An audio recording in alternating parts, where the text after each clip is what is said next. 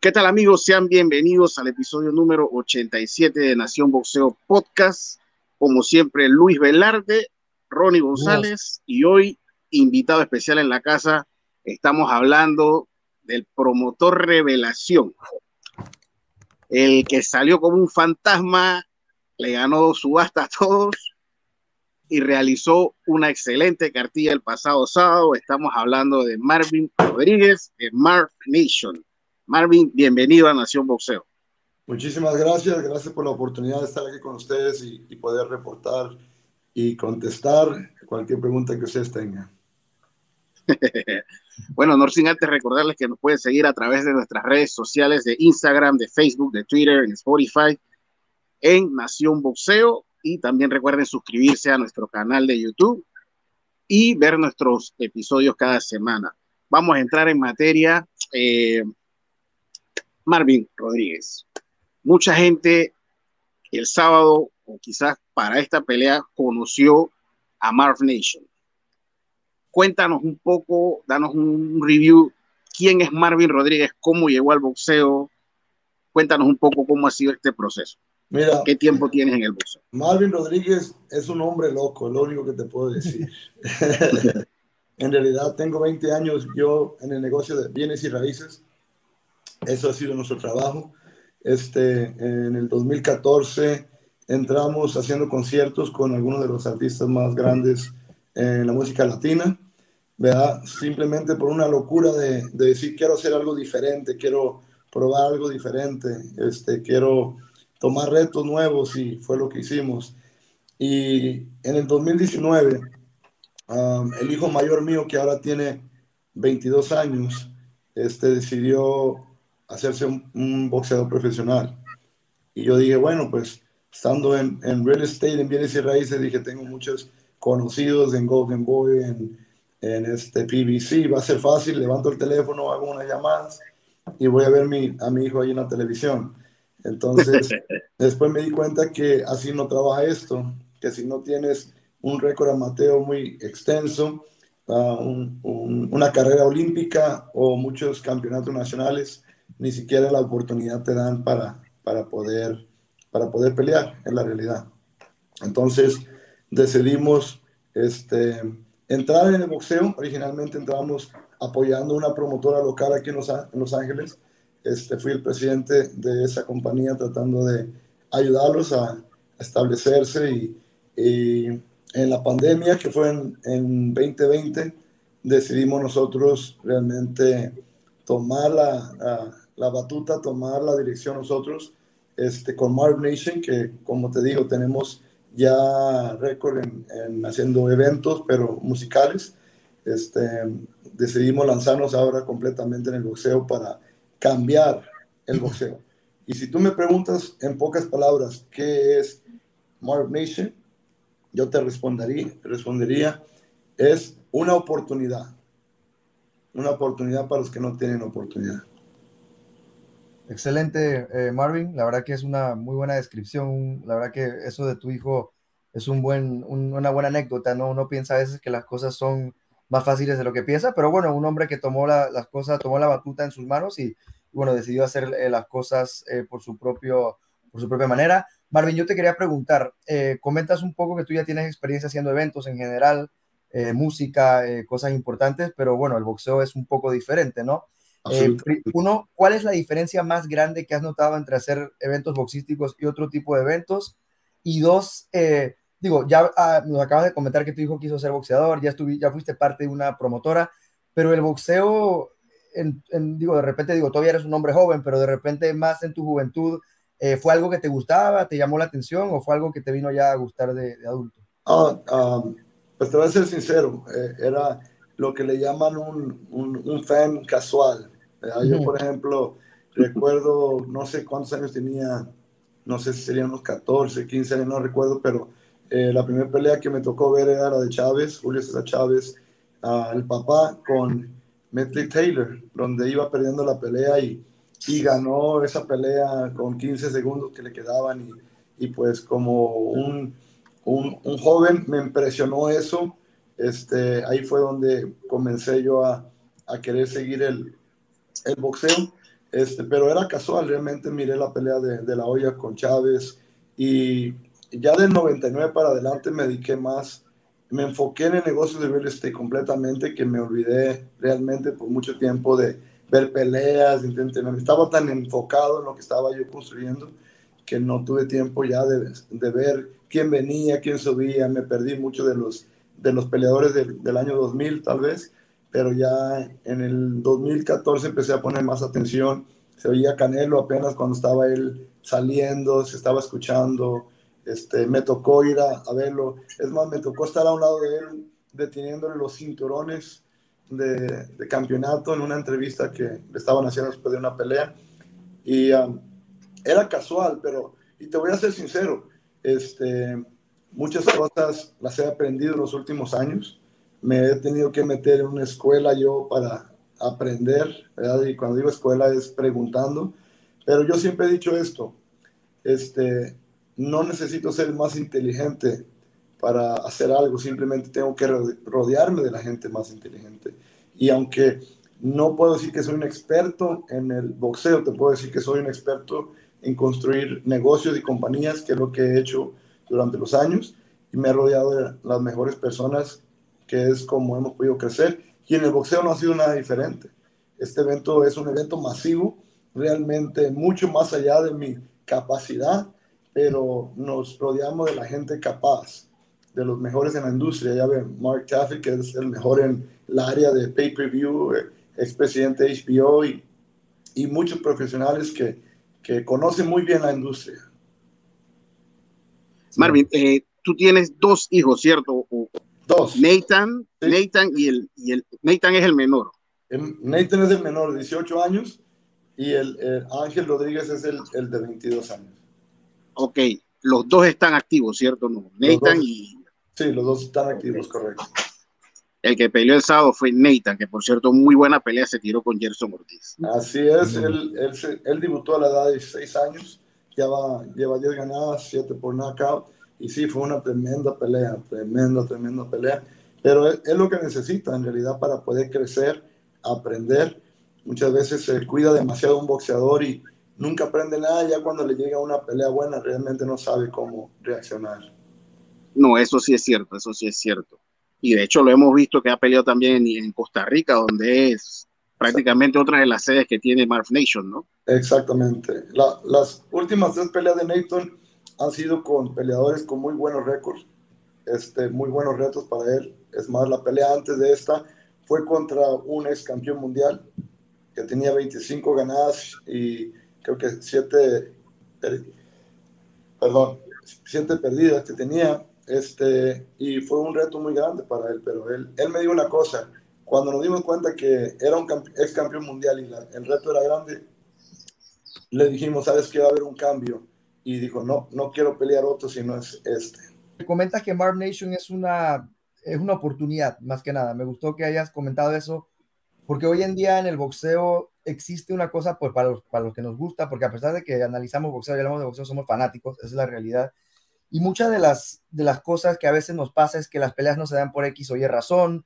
que una promotora no trabaja con la otra. Eh, cuando tú hablas de oportunidad, eh, ¿te refieres a como una, una oportunidad para, para los peleadores o de repente una oportunidad fresca para que los fanáticos podamos ver más boxeo? obviamente las dos cosas, este, las dos cosas uh, me refiero, pero más que nada una oportunidad para el boxeador porque estamos en una industria donde la verdad el, el, boxeador este, pues, se, no, tiene, mm, no tiene un valor, es la realidad, ¿sí me entiendes? No se, les, no se les respeta, no se les da esa oportunidad de darse a conocer, como te digo, si no tienes un, un récord amateo olímpico, si no vienes de un lugar así, este, es muy poca la posibilidad que tú tienes de, eh, subir en esto. Ahora, nosotros no estamos tan preocupados. Obviamente, si nos llega un olímpico, no le vamos a decir que no puede pelear para More Nation, pero, pero mm, más que nada estamos interesados en, en el carácter del peleador, en el corazón del peleador, en los sueños del peleador. Te voy a explicar, hemos firmado varios peleadores últimamente. Una de las peleadoras que tenemos es Adelaida La Cobra Ruiz, que septiembre, el 8 de septiembre se coronó campeona mundial, ¿verdad? Y ella es madre soltera, tres, tres hijos. ella fue muy buena en Mateo, pero tuvo que dejarlo porque salió embarazada. Ella decidió regresar años después y le dijeron que ella, ella ya estaba muy grande para regresar, que ella no podía pelear, que ella ya se tenía que olvidar de sus sueños. Nos contó su, nos contó su historia y nos enamoramos de esa historia y decidimos apoyarla. Le digo una cosa, no te voy a prometer hacerte millonaria, pero te voy a prometer que si tú le echas las ganas y el empeño, te prometo que hacemos todo lo posible por darte la oportunidad de llegar a ser campeona mundial. Y el 8 de septiembre se coronó campeona a un lado de Yocasta Valle, que también se coronó a campeona unificada. Eh, Marvin, entrando un poco, ¿cómo nace la idea de participar en esta subasta eh, para el combate de Chon Cepeda con, con Regis Progress? Pues, ¿cómo, ah, ¿Cómo nace? Porque como seis a ocho meses antes de eso, um, se nos ya, se recibió una llamada de la posibilidad de que Chon peleara en Los Ángeles. Era, se nos ofreció la oportunidad de tal vez poder trabajar tratamos de hablar, negociar eso, pero no se dio, no se dio absolutamente, ya no, no salió, peleó en México, pero ya el, el nombre de Chon Cepeda ya estaba en nuestra mente y después nos, dimos cuenta que salió eso a la subasta. Nosotros, desde que comenzamos Morbation uh, en boxeo, dijimos que íbamos a impactar el mundo, íbamos a asustar el mundo con el tipo de de peleas que íbamos a traer. La primera pelea que presentamos oficialmente como Mob Nation fue la de Marco Antonio, a Marco Antonio Barrera, sacándolo a él de retiro y, y haciendo una pelea de exhibición que obviamente eso eh, impulsó el nombre de Mob Nation en el boxeo. Pero dijimos, vamos a hacer una pelea que, que va a sacudir el boxeo. Y creo que cuando se presentó y se anunció que, que iba a salir esta pelea a subasta, dijimos, es el tiempo perfecto, tenemos varios años construyendo, uh, poniendo los cimientos, dándonos a conocer en la comunidad de boxeo en Estados Unidos, México y Costa Rica. Y finalmente estamos listos para hacer este, este movimiento. Así es, Marvin, y tienes toda la razón. Vaya que fue un impacto, incluso muchos periodistas especializados en Estados Unidos como que criticaban, ¿no? Como que decían, ¿quién es Marv Nation? Esto, esta pelea. Incluso hay comentarios que decían, la pelea no se va a dar, la pelea eh, al final de cuentas se va a caer, eh, al final de cuentas la pelea se dio. Eh, por ahí hubo unos comentarios ayer de la bolsa, pero ya todo fue resuelto. Marv, ¿qué se siente? Pues al final, pues poderle demostrar al mundo que, pues, que sí se puede y al final, pues callar en la boca a todo el mundo. No, no, pues es lo mejor, es lo mejor. Este, muchas veces se necesita más bien a tomar acción que, que hablar. Es cierto, en el principio recibimos muchas noticias negativas en vez de apoyar y decir, hey, está entrando un promotor nuevo. Una pena. Hay que apoyarlo. Eh, no, que, que aquí, que, que luego, luego, porque uno es latino, lo, lo amarran uno con el narcotráfico. Luego, luego, porque uno es latino, dicen que no, no, no puede uno ser exitoso. Ah, y, y en el principio, en cuanto ganamos la subasta, cinco minutos después, ESPN nos estuvo buscando para dar una entrevista y luego otra y otra compañía y así. Y íbamos a dar la entrevista y cuando empieza a salir toda la noticia negativa, hablé con el equipo y decidimos quedarnos callados y no decir absolutamente nada hasta que tuviéramos ya el equipo armado, la gente lista para anunciar quién iba a dirigir este, este proyecto y, mostrar con hechos y no con palabras, porque no importa qué hubiéramos dicho, no nos hubieran creído, nos estaban comparados con otras compañías que habían apostado que, y ganado subastas y que no, no cumplieron con su deber.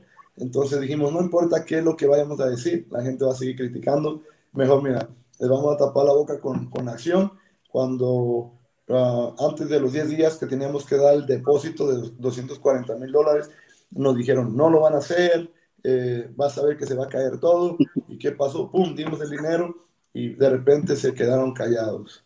¿verdad? Y que de ahí para adelante empezamos a anunciar quién era el equipo de trabajo, que teníamos gente profesional y, y ya se, se callaron, se quedó calladito la, la, noticia por un tiempo. no, la verdad que sí, la verdad que sí, que como bien dice Luis, no, yo recuerdo que todas las noticias eran negativas, eran negativas, y yo me quedaba pensando yo, pero ¿por qué, ¿por qué serán así? O sea, ¿por qué no, no, no decir, bueno, una promotora nueva? A veces, ciertos periodistas se ponen nerviosos eh, cuando llega gente nueva porque pues tienen sus amigos, ¿no? Al final de cuentas así y pues a lo mejor no les gusta pues que llegue gente nueva y pues se ponen nerviosos, de repente no les van a dar entrevistas.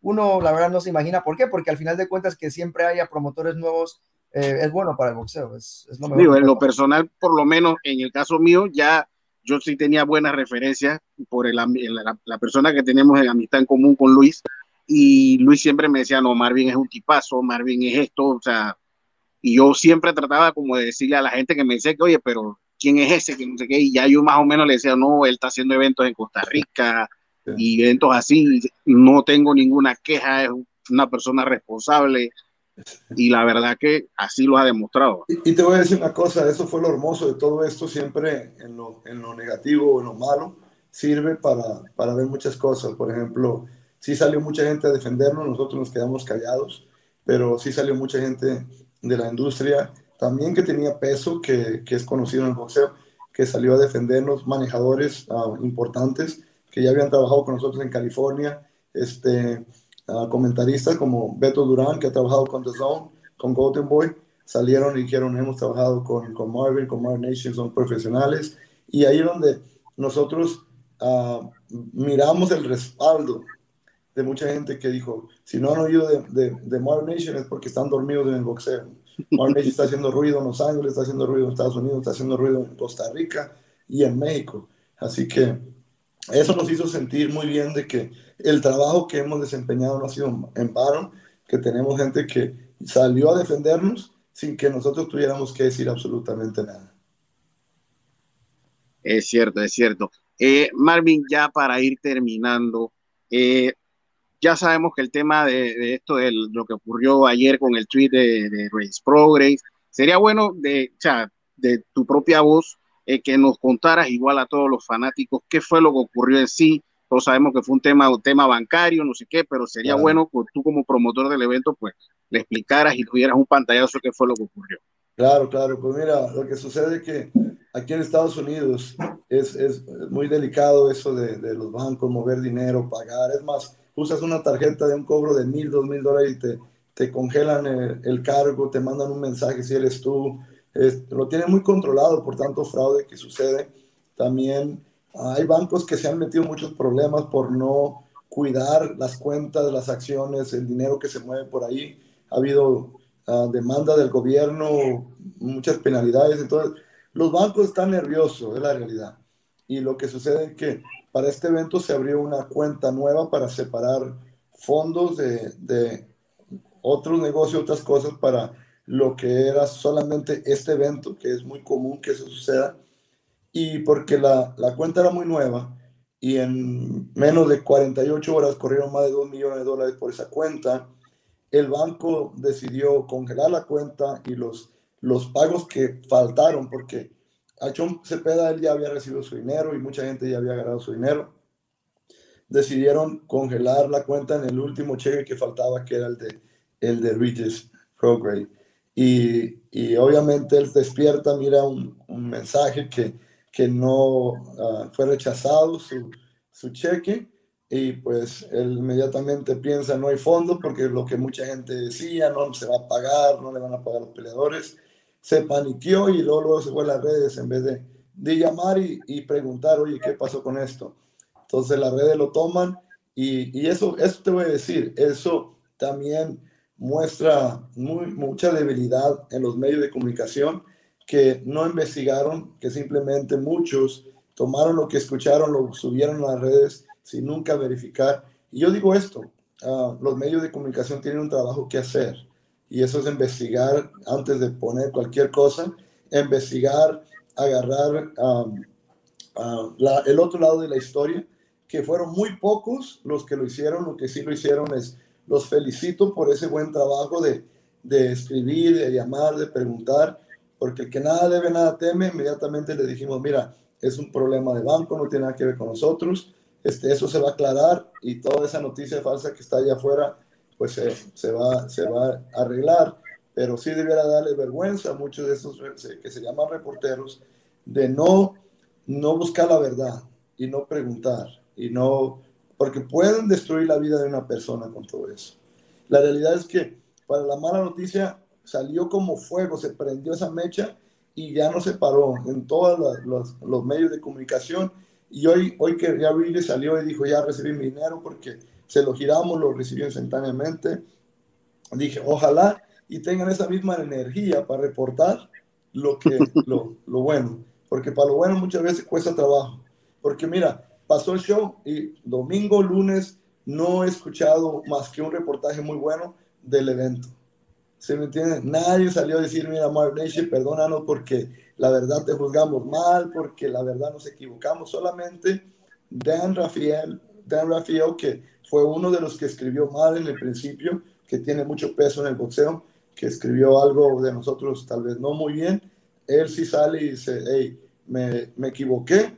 Este, Marvel Nation um, es, es, es una compañía legítima, hicieron lo que prometieron y y, pues adelante, están recibidos, están bienvenidos para seguir trabajando.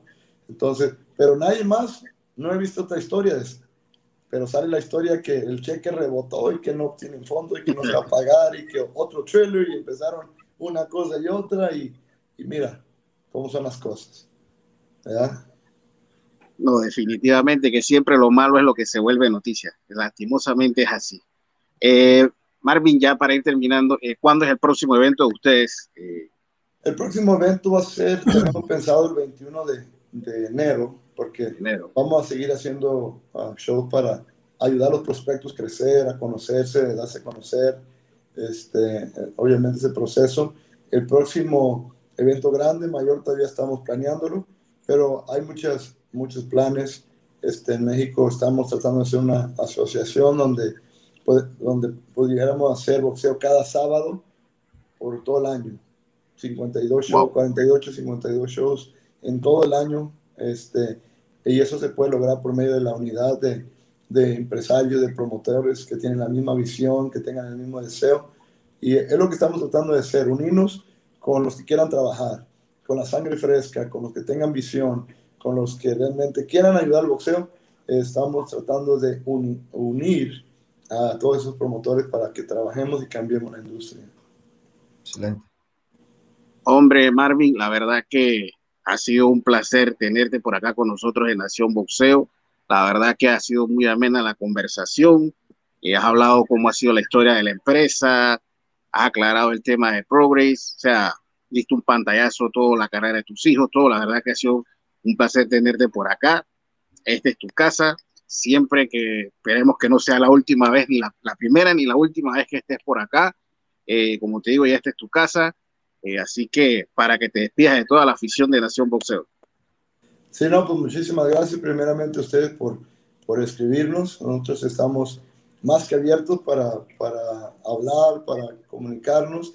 Y muchas gracias a todos los fans, a todo el público, toda la nación allá que los ha estado apoyando a ustedes y también que ahora va a apoyar a Marvin Nation. Gracias, Marvin.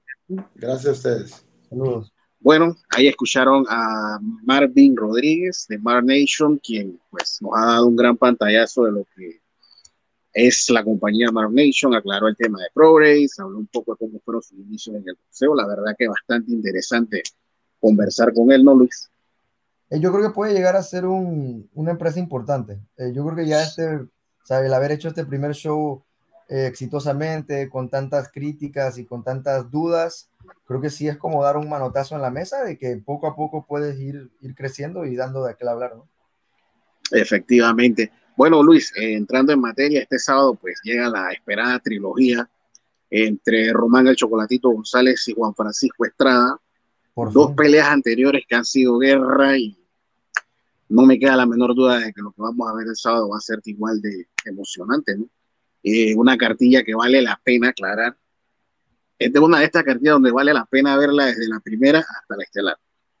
Eh, va a pelear Superman Herrera, va a estar eh, Diego Pacheco, va a estar Beatriz. Beatriz Ferreira, la brasileña, la campeona mundial, campeona olímpica.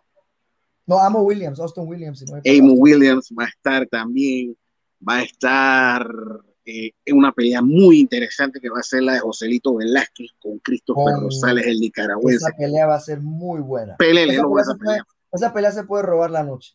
Sí, señor, esa pelea va a ser una guerra lo que dure, se lo hace. Buena prueba para Joselito que viene de derrotar a, al invicto al mexicano, a, me parece que al, no fue a Cuellar, fue al otro, no me acuerdo el nombre, pero viene de una buena ah, derrota.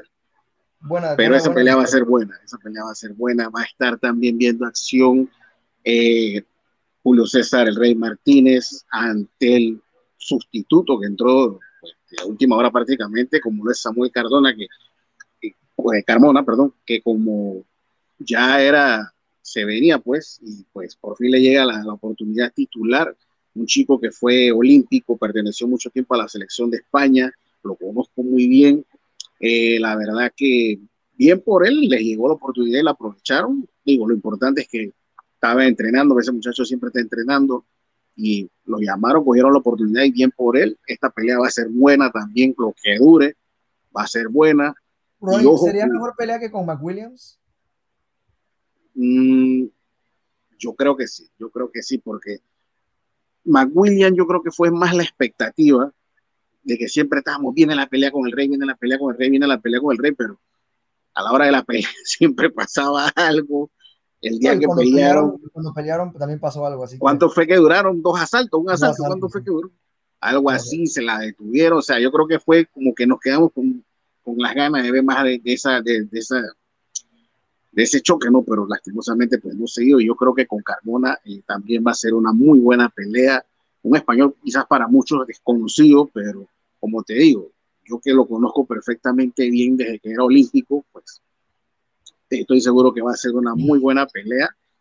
Le deseo lo mejor, la tiene bien complicada porque todos sabemos cómo es el rey, pero aquí lo que me llama, eh, me da curiosidad es cómo ven el rey, todos sabemos el tema de la indisciplina con él y la última pelea, bueno, a pesar de que se fue por allá a 115, pues no, no se vio muy, muy bien, no se ha visto bien en las últimas presentaciones, Luis. No, sí, es una pelea que yo pienso, digo, en papel, si tú la ves, es una pelea clara, una pelea donde eh, rival de último minuto, eh, digo, sea invicto, pero solamente con ocho peleas, pero ahí es donde tú tienes que poner a, a, averiguar un poco más. Estás hablando de un muchacho que pues, fue, olímpico con España. Eh, digo, no es como ser olímpico con Estados Unidos, pero igual cualquiera que llegue a unas Olimpiadas eh, es un boxeador especial. Eh, con todo y que no tengan una carrera profesional fructífera, siguen siendo boxeadores especiales. Y este muchacho ya ha demostrado en ocho peleas que tiene muy buen boxeo, tiene cuatro knockouts, de repente la pegada no es su fuerte. No es su fuerte. No me queda la menor duda de que tiene mejor boxeo que Rey Martínez. Yo pienso que puede ser un combate donde Carmona al principio va a sorprender al mismo Rey Martínez, va a sorprender a varias personas. Yo pienso que eh, se puede ir arriba en las tarjetas incluso. O sea, la verdad que no necesitas un, o sea, no necesitas ser un, un, superastro para ser mejor boxísticamente que Rey Martínez. Y aquí estás hablando de un muchacho que pues tiene toda el currículum amateur, entonces yo sí pienso que va a hacer sus buenos rounds, sí pienso que le va a complicar a Rey Martínez, lo que de repente no lo veo es subiendo la, loma, ¿no? O sea, de repente pienso que eventualmente... Saldrá la experiencia de, La experiencia de Rey Martínez, em, el poder, o sea, es un tipo que pega duro, eh, golpes al cuerpo. Yo pienso que Rey Martínez debe utilizar mucho el gancho al hígado para tratar de, cortar la movilización de, de Carmona, pero no pienso que va a ser una pelea fácil. O sea, yo pienso que incluso hasta en algún momento se podría preocupar la esquina, ¿no?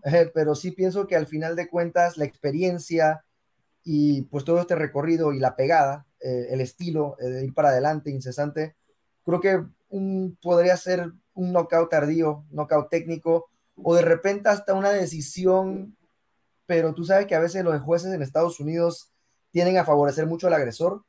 Entonces, pues digo, Rey Martínez va a ser el agresor y yo creo que va a conectar buenos golpes yo creo que por ambas vías puede ganar una pelea que se le va a complicar. Eso sí, eso sí estoy seguro.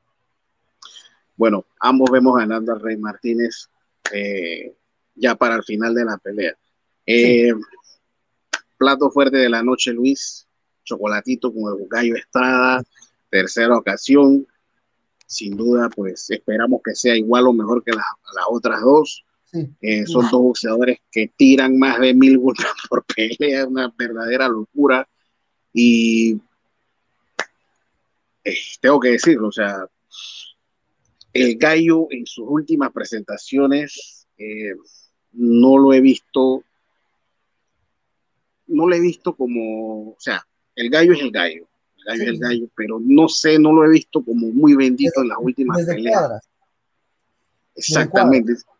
Y mira, y si nos vamos, bueno, si nos vamos muy a la, a, la estricta, desde esa pelea con Bimon, desde que él, desde, después de que él le ganó a Rumbisai, como que desde ahí, después de que le ganó a Rumbisai, como que pienso que ha ido un poco a la bajada.